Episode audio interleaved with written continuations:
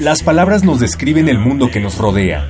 Las lenguas madres lo hacen desde el mundo antiguo y hoy nos enseñan su visión del mundo moderno.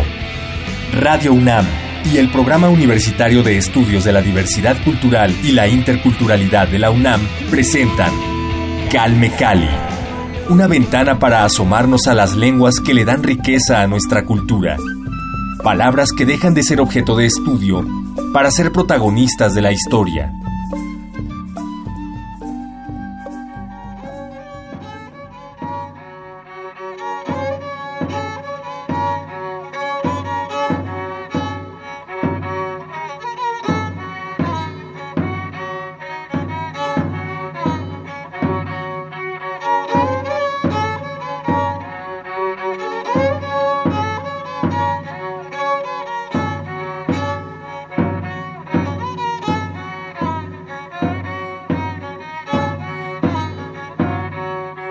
Bienvenidos a Calme Cali, gracias por acompañarnos en esta segunda emisión que dedicaremos a la lengua triqui. Yo soy Vania Nuche y ya están con nosotros nuestros invitados de la semana pasada, Emelia Ortiz García, Juan Domingo Pérez Castillo y nos acompaña también Alessandra Galimberti. Ellos tres son eh, autores del libro El pueblo triqui de San Juan Copala y el ritual tradicional de la boda. Vamos a hablar sobre todo de las tradiciones eh, bienvenidos nuevamente en este espacio. Gracias por acompañarnos. Alessandra, gracias por unirte a esta conversación. Gracias.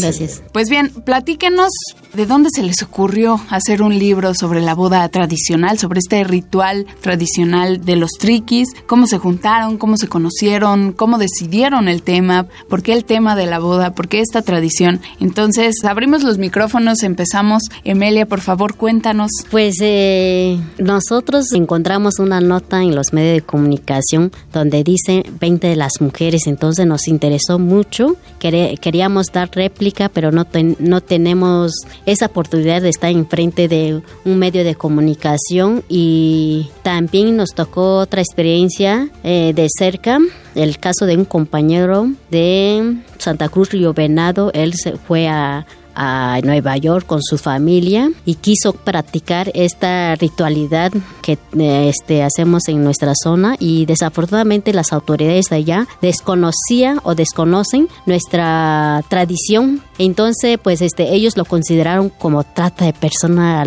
con pobre compañero. Estuvo un buen rato en la cárcel. Entonces, nace esa idea de elaborar el libro pero eh, como nosotros no somos muy dado a escribir, entonces como ya tienen un buen rato que conocí a la antropóloga Alessandra en amistad en otro en otro ambiente y me pareció pues este interesante plantear este proyecto a ella, pero también como ella siempre ha sido feminista, entonces este, planteó esto a ella y entonces pues en un principio pues como que ella no aceptó y no Emelia, ¿cómo está eso? Entonces como que empezó esa diferencia, pero poco a poco fuimos platicando y, y es que no es una venta, sino nosotros lo que hacemos es este eh, proteger a nuestras mujeres. Entonces, y ahí fue donde este planteé que es necesario hacer este libro para dar a conocer a los de afuera que no conocen a nuestra cultura, pero en especial a las autoridades, porque ellos son los que nos juzgan mucho también los derechos humanos. Entonces, por eso que atrevimos a hacer este libro, pero también es una forma también de conservar nuestra cultura porque hay mucha migración, jóvenes que no que niega también su origen por la por el miedo de ser discriminado hasta ante la sociedad y todo eso. Entonces, este queremos como que dar este este poder a ellos de que, o sea, nuestra cultura es más grande que la cultura este de afuera, ¿no? Por ejemplo, español que hablamos pues no es nuestra lengua. Entonces, este, eso es lo que queremos este, dar a conocer a ellos, que conserven nuestra cultura. Entonces, pero sobre todo es este es para rescatar, conservar y este sobre todo para desarrollar, ¿no? Claro. Eh, bueno, pues ahora vamos a escuchar a Alessandra Galimberti a partir de esta de este comentario que hizo Emelia de tu feminismo, ¿no? Y de este pues conflicto que tuviste al involucrarte en un tema que pues sí muchos podrán considerar al matrimonio como una institución machista, ¿no? Entonces, ¿cómo fue este proceso? ¿Cómo te acercaste al tema? ¿Y qué te hizo convencerte? ¿Cómo dijiste, bueno, ok, vamos a hablar sobre la boda? Porque supongo que te diste cuenta que tiene otras características y no va precisamente por la carga machista. Cuéntanos cómo fue eh, pues este proceso, Alessandra. Sí, pues fue un proceso como muy interesante, muy intenso, precisamente por lo confrontativo que fue, pero por eso mismo como muy rico y enriquecedor. Yo creo que finalmente he salido como muy enriquecida en ese sentido. Eh, efectivamente, cuando Emilia me interceptó, un día nos encontramos en el mercado, en uno de los tan maravillosos mercados que hay en Oaxaca, haciendo el mandado, y entonces se me acercó y me planteó así sumeramente la idea. Yo dije que sí, pero sí, porque me pareció como muy interesante, y además Emilia la conozco desde hace años, porque hemos coincidido en espacios feministas y de lucha por los derechos humanos allí en Oaxaca, ¿no? Entonces siempre me ha parecido una persona, una mujer admirable, con una fuerza increíble. Entonces ya de entrada lo que ella diga, pues sí, ¿no? pero ya luego en las reuniones de trabajo, cuando queríamos como ir concretando y yo escuchaba la tradición que hay en alrededor de la boda, sobre todo la cuestión de la dote, ¿no? Eh, sí tengo que decir que en un primer momento como que me chocaba, ¿no? Digo, ¿cómo? O sea, ellos comentaban cuando me hacían todo el relato, muy bonito, de, la boda, ¿no? Porque está lleno de ritualidad, de colorido, de, de, gente, de convivencia, de fiesta, o sea, es un ritual muy bonito, pero estaba como el tema álgido, ¿no? Que es de la dote, que consiste en un don que se hace hoy en día en dinero y que puede alcanzar como unas sumas astronómicas, ¿no? Sobre todo por parte de mm, hombres que están en contextos migratorios de Estados Unidos, que para casarse pueden ofrecer una dote de 300 mil pesos o más, ¿no? Entonces, sí, o sea, como que, entonces si hay dinero significa que están comprando a las mujeres, están comprando, están vendiendo, o sea, entonces, entonces se, se, está mercantilizando y objetivizando a la mujer. Sí. Entonces, en un primer momento digo, no, yo creo que va en contra de mis principios, ahí salía como todo mi automatismo eh, de feminista, ¿no? Hasta que me di cuenta que digo, bueno, ¿por qué no me callo tantito? ¿no? O sea, yo creo que tenemos que aprender a silenciar y a callar todo como nuestros valores para poder entablar el, diálogo intercultural, porque si no es un diálogo de sordos o son como diálogos monólogos, ¿verdad? Soliloquios individuales y que no hay como una conexión. Digo, déjame, déjame callar, silenciar el silencio, hacer silencio para poder hacer una escucha, ¿no? Y a partir de ahí me di cuenta efectivamente que que no existe solamente el modelo de mujer y los ideales feministas o tal como lo entendemos nosotros, como puede ser una mujer dentro del contexto de una sociedad capitalista individualista como es la sociedad hegemónica nacional, ¿no? Sino que hay otras experiencias de mujeres, hay, hay otros ideales, otras maneras de sentirse realizadas, hay una diversidad, hay una diversidad y que eso hay que atender. Y desde el feminismo tenemos que atender también esa diversidad y no quererse eh, homogeneizar, que siempre ha sido como el gran, la gran debilidad, o sea, el el gran empache del, del que tiene el poder. El que tiene el poder, la que tiene el poder, quiere que todo el mundo sea igual a uno porque piensa que es lo, lo, verdadero, lo, verdadero, lo, universal, ¿no? Sí. Lo válido. Entonces, acercarse a, esa diversidad también significa diversificar, el discurso feminista para dar cabida a, esa, a esas diferenciaciones, pero no para extraer, ¿no? Ah, bueno, ya comprendí. Ahora extraigo y vente para acá, ¿no? Y te hago igual a mí. Entonces, ¿cómo pensar un feminismo que esté atenta a esas diversidades para construir el bienestar de las mujeres en su entorno comunitario original, en este caso triqui, ¿no? No para extraerlas de sus culturas y, traerlas aquí a la sociedad hegemónica, ¿sí? Entonces, eso para mí ha sido como súper interesante porque también enriquece la reflexión en torno al feminismo. Y luego también porque... Eh, si te paras a pensar el hecho, esas, esos automatismos que tenemos de indignación, ¿no? Nosotras urbanas, mujeres urbanas, frente a todas esas situaciones que nos erizan el, el, el vello, ¿no? De injusticias contra las mujeres, ¿no? Y saltamos y hacemos nuestras manifestaciones en la calle y todo eso son súper necesarias, ¿no? Porque si no, pues no se visibilizaría, visibilizaría, exactamente todas las violencias que hay contra las mujeres. Pero en ciertos casos, como en este, tampoco no son suficientes, incluso pueden ser peligrosas en el sentido que pueden solapar y omitir otro tipo de opresiones que sufren las mujeres indígenas en este caso como miembro de, un, de una minoría étnica que está dominada ¿no? en una situación subalterna con respecto a la sociedad hegemónica. Entonces, esa indignación automática del feminismo puede solapar eh, otros tipos de opresiones y si tapa y silencia otro tipo de opresiones, se está eh, siendo cómplice también de esas opresiones raciales, étnicas, culturales, políticas. Sí, de acuerdo con esto quiero retomar lo que dijiste de pues reconocer la diversidad en el feminismo, ¿no? Que hay diferentes tipos de mujeres y pues creo que sí al momento de defender, ¿no? La, la dignidad femenina, digamos, o la individualidad de las mujeres, pues quitamos esta parte que también es significativa para las mujeres que son miembros de las comunidades indígenas, eh, ser parte de estos rituales que son tradicionales en sus culturas y al momento de quererlas meter en este paquetito, como bien lo dices, les quitamos esa parte que también las hace sentir mujeres, ¿no? Entonces, cuéntanos, Emilia, ¿qué hay de diferente en el ritual de la boda triqui? ¿Cómo es? Leía en el libro, les recuerdo que estamos hablando sobre el pueblo triqui de San Juan Copala y el ritual tradicional de la boda, cambios, permanencias y desafíos. En este libro hablan sobre todo lo que incluye la boda, ¿no? Todo lo que está alrededor, la celebración, la pedida de mano. Cuéntanos cómo es este proceso. El embajador tiene que ser una persona caracterizado. El embajador, perdón, ¿a qué nos referimos con el embajador? La familia del novio busca una persona que no tenga problemas con el pueblo, sino cuando hablamos de caracterizar que tiene mucho respeto. Entonces, esa persona tiene que buscar la familia del novio para ir a, a pedir la mano de la novia. Entonces, pero para eso este, ellos tienen que ir un día miércoles, que es un día muy especial para los triquis. Van, el embajador tiene que ir desde las a la una a tres de la mañana a más tardar, tiene ellos que ir en la casa de la novia.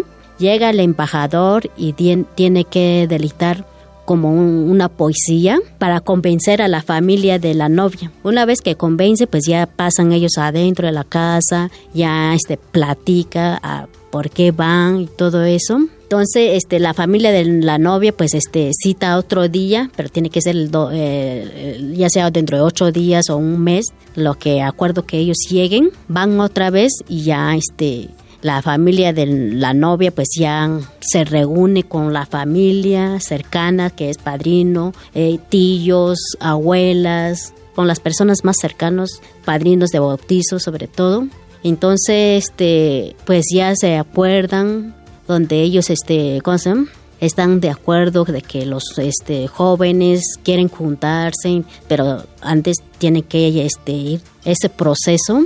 Pero para eso este el papá de papás de los del, del novio tiene que llevar este anteriormente se hablaba de aguardiente, eh, cigarro, ellos tienen que repartir a la familia y aparte como ellos tienen que llevar, este, la familia de novio tiene que llevar familiares también, ellos llevan también aparte para convivir con las personas que van con ellos.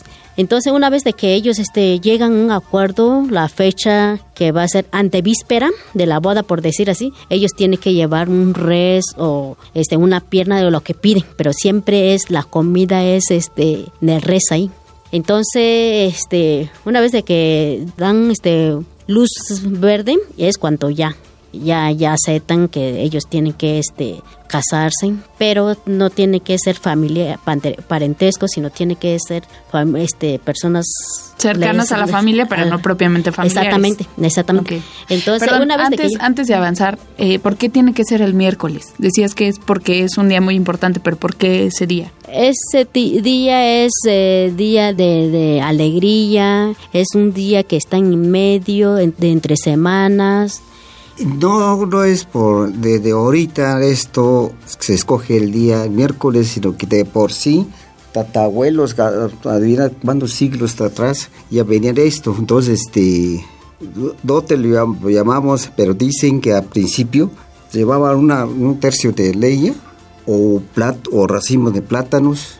¿Qué es de, calidad para entregar, dar al lugar de, lugar de dinero, entonces eso le daban a la, a la, familia de la novia y eso así lo llamaban, se casaban. Entonces este, ahora escoge miércoles, ¿por qué? Porque es un día especial, el único día que no trae maldad para nuevo matrimonio, para, para nuevo hogar, digamos, porque de ese ya se juntaron, entonces ya, ya es otra casa, pues, ¿no? Entonces, otra este, familia. otra familia. Entonces, este, eso es el día especial que no trae maldad para nuevo matrimonio, sino que un domingo, lunes, martes, eso sí es malo para, para los triquis. Bueno, la creencia de esto, pues, ¿no? Entonces, este, igual, cuando le decía a la compañera Amelia, este, cada ocho días, o sea, cada miércoles, que miércoles, miércoles, y llega, tiene que llegar un acuerdo casi como dialogando y este, ¿cómo se llama? negociando, digamos, qué tanto quieren esto, qué tanto de esto, qué tanto de esto, y qué tanto también va a hacer este dinero que es el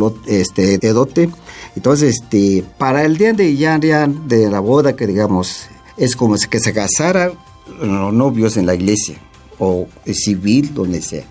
Igual es toda la fiesta que estaban, hablando, desde el momento ya se entrega dinero, pues ya se acordó, le entrega con mucho respeto con mucho cariño, con mucho amor, entregar ese dinero a la mamá o papá de la familia de, la novia. Entonces eso ya, ya pasó. Es eso lo, lo más real de que casi el sacerdote levanta con la hostia. Y es así eran dotes para, para la gente triqui, ¿no? Esa es la, la, la llamamos nosotros este, la boda triqui, pues. Ya cuando ya es la, la boda, pues este, la casa del novio, la mamá sobre todo, y la madrina, la familia más cercana pues tiene que preparar todos los accesorios que es desde collares, listones, eh, peinetas chicas, grandes, aretes, elaboración de huipil, en agua, todos esos, tienen ellos que llevar para obsequiar a la novia. Pero antes de eso, ellos tienen que este, llevar refresco, el acuerdo que se acordaron ellos, las cantidades de cerveza,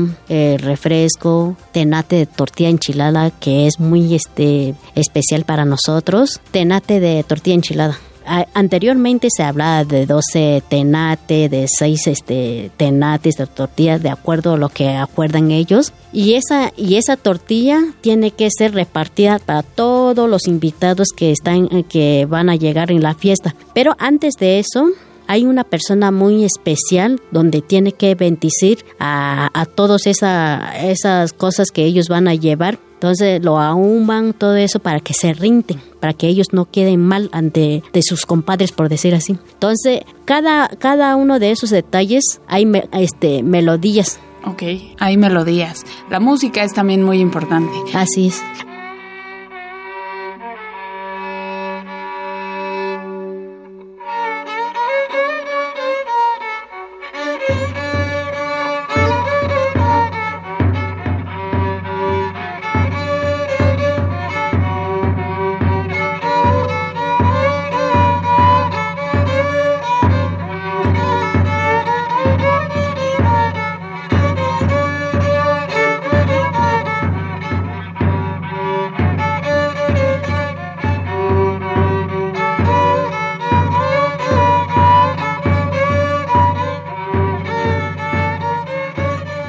Hay tortillas para tortilla enchilada, hay canción para eh, carrito de mezcal, de tepache, de cigarro, para vestir a los novios y de igual manera ahí hay este canciones, este ya después una vez de que ya lo visten a, a los novios se sientan lo aconsejan cómo tienen ellos que este llevar este eso porque ya es otra etapa para ellos dos. Entonces, pero para ellos este por lo regular los el novio tiene que quedar en la casa de la novia para ir este a apoyar a papá de la novia ya que después él va lo va a llevar a la, a la muchacha. Entonces de alguna manera él tiene que hacer ese tequio. Y sobre la dote que ha sido muy polémico pues este de eso se trata no que este los papás trata de recuperar ese ese vacío pero también de que ellos siempre prevén si la eh, matrimonio no funciona, de alguna manera la muchacha tiene que regresar, pero ya no regresa sola, sino con sus hijos. Entonces, para eso, pues ya tienen un espacio de donde estar con sus hijos. Muy bien, como una seguridad económica. Así es. Perfecto, pues una gran conversación. Muchísimas gracias. Se nos terminó el tiempo. El enemigo siempre es el tiempo. Pero si quieren saber más sobre este importante ritual, el ritual tradicional de la boda Triqui, pues adquieran el libro El pueblo Triqui de San Juan Copala y el ritual tradicional de la boda, cambios, permanencias y desafíos de Emelia Ortiz García y Juan Domingo Pérez Castillo, con el acompañamiento de Alessandra Galimberti. Recuerden www.radiounam.unam.mx, ahí pueden encontrar el podcast. Vamos a compartir el enlace al movimiento de unificación de lucha y lucha triqui para que pues unamos fuerzas en este esfuerzo. La labor de organizaciones como el MULT pues son importantes y hay que apoyarlas. Hay manera de acercarnos como externos, no propiamente como miembros de la comunidad indígena. Yo, por ejemplo, si quiero participar en esta organización, ¿lo puedo hacer? ¿Cómo me puedo acercar a este movimiento? Claro que sí, de hecho este, el MUL está abierto para eso. Nosotros desde 1900, eh, desde perdón, 2008 pedíamos apoyo porque el conflicto se estalló en el 2005 donde ahí hubo este desaparición forzada de las mujeres porque en la historia de los triquis no se tocaban a las mujeres. Sí, efectivamente sí había violencia, pero no a magnitud de 2005. Repito otra vez que el Estado tuvo mucho que ver en esa división. De ahí este divide el MUL, este perdón, es el Estado al MUL y nacen multi Movimiento de Unificación y Lucha Triqui Independiente. En su momento, los de Multi pues este actuaban a los medios de comunicación ante los,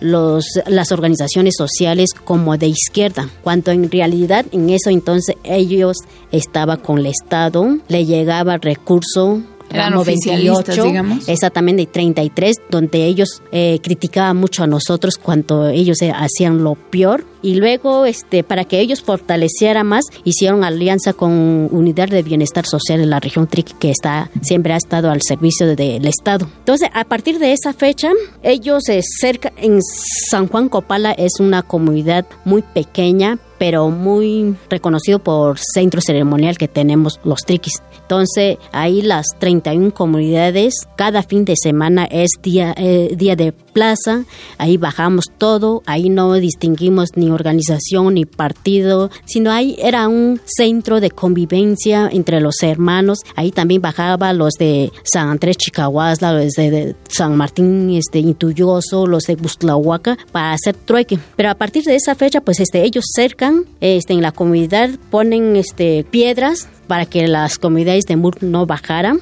así en diferentes este, caminos hacia las comunidades de Mul entonces, cerraron el paso. Cerraron el paso, no podemos bajar ni ver a Tatachú, que es Mar, así lo llamamos en Triqui. Y es, el. ¿Qué, perdón? Magay, así, así lo llamamos ah, en Triqui, que es un santo muy sagrado para todos los triquis, tanto los de afuera como los de adentro. Entonces, este, habían jóvenes, cada año se hace una fiesta grande que este, es tercer viernes de cuaresma y este había jóvenes que querían este, llegar ahí a ver a Tatachú y eran este, atacados por balas, ¿no? Hubo asesinato, niñas también este, violadas. Entonces, sin fin de, cosas, entonces ahí se vino este, la represión realmente contra el MUL. Y ya en el 2007, pues ellos este, crean su famoso municipio autónomo. El proyecto está bien, eso es lo que quiere el MUL desde un principio y luchamos con eso. Pero nada más que ellos este, no hicieron conciencia, ni al pueblo, ni ellos sabían qué quiere decir municipio autónomo, nada más utilizaron, utilizaron ese proyecto para sus beneficios personales.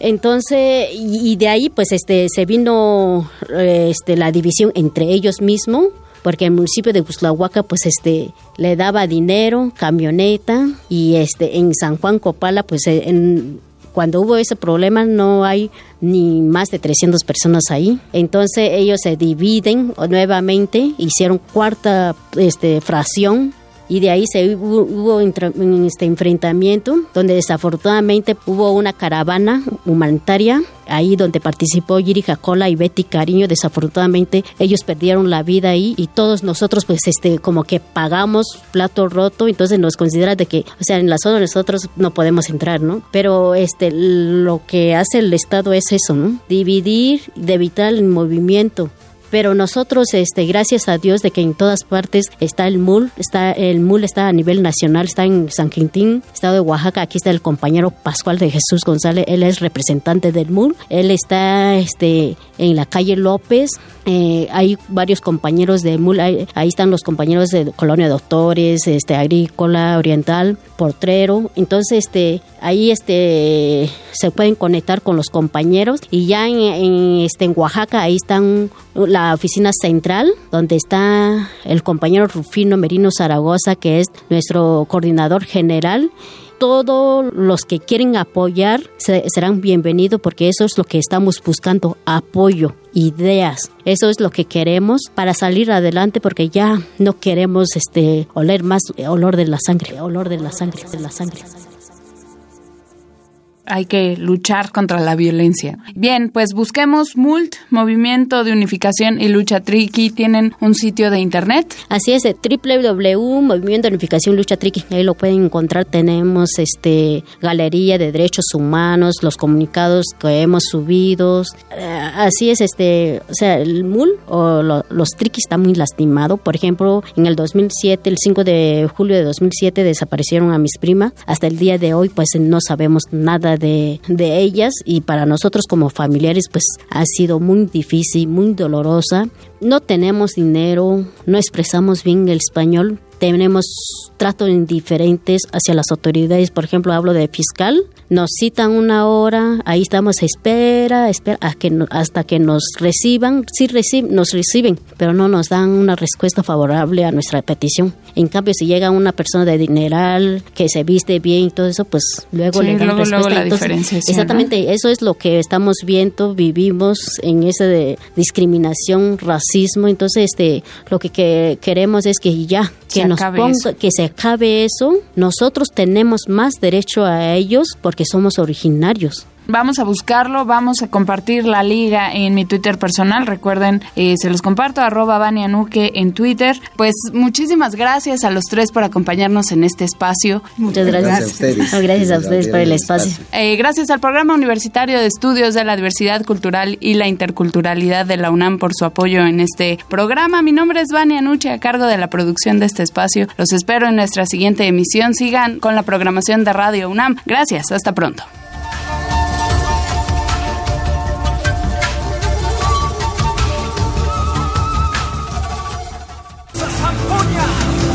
Radio UNAM y el Programa Universitario de Estudios de la Diversidad Cultural y la Interculturalidad de la UNAM presentaron Calme Cali, una ventana para conocer y reconocer las lenguas que le dan riqueza a nuestra cultura. Los invitamos a aprender un poco más de las lenguas madres de México en nuestra próxima emisión.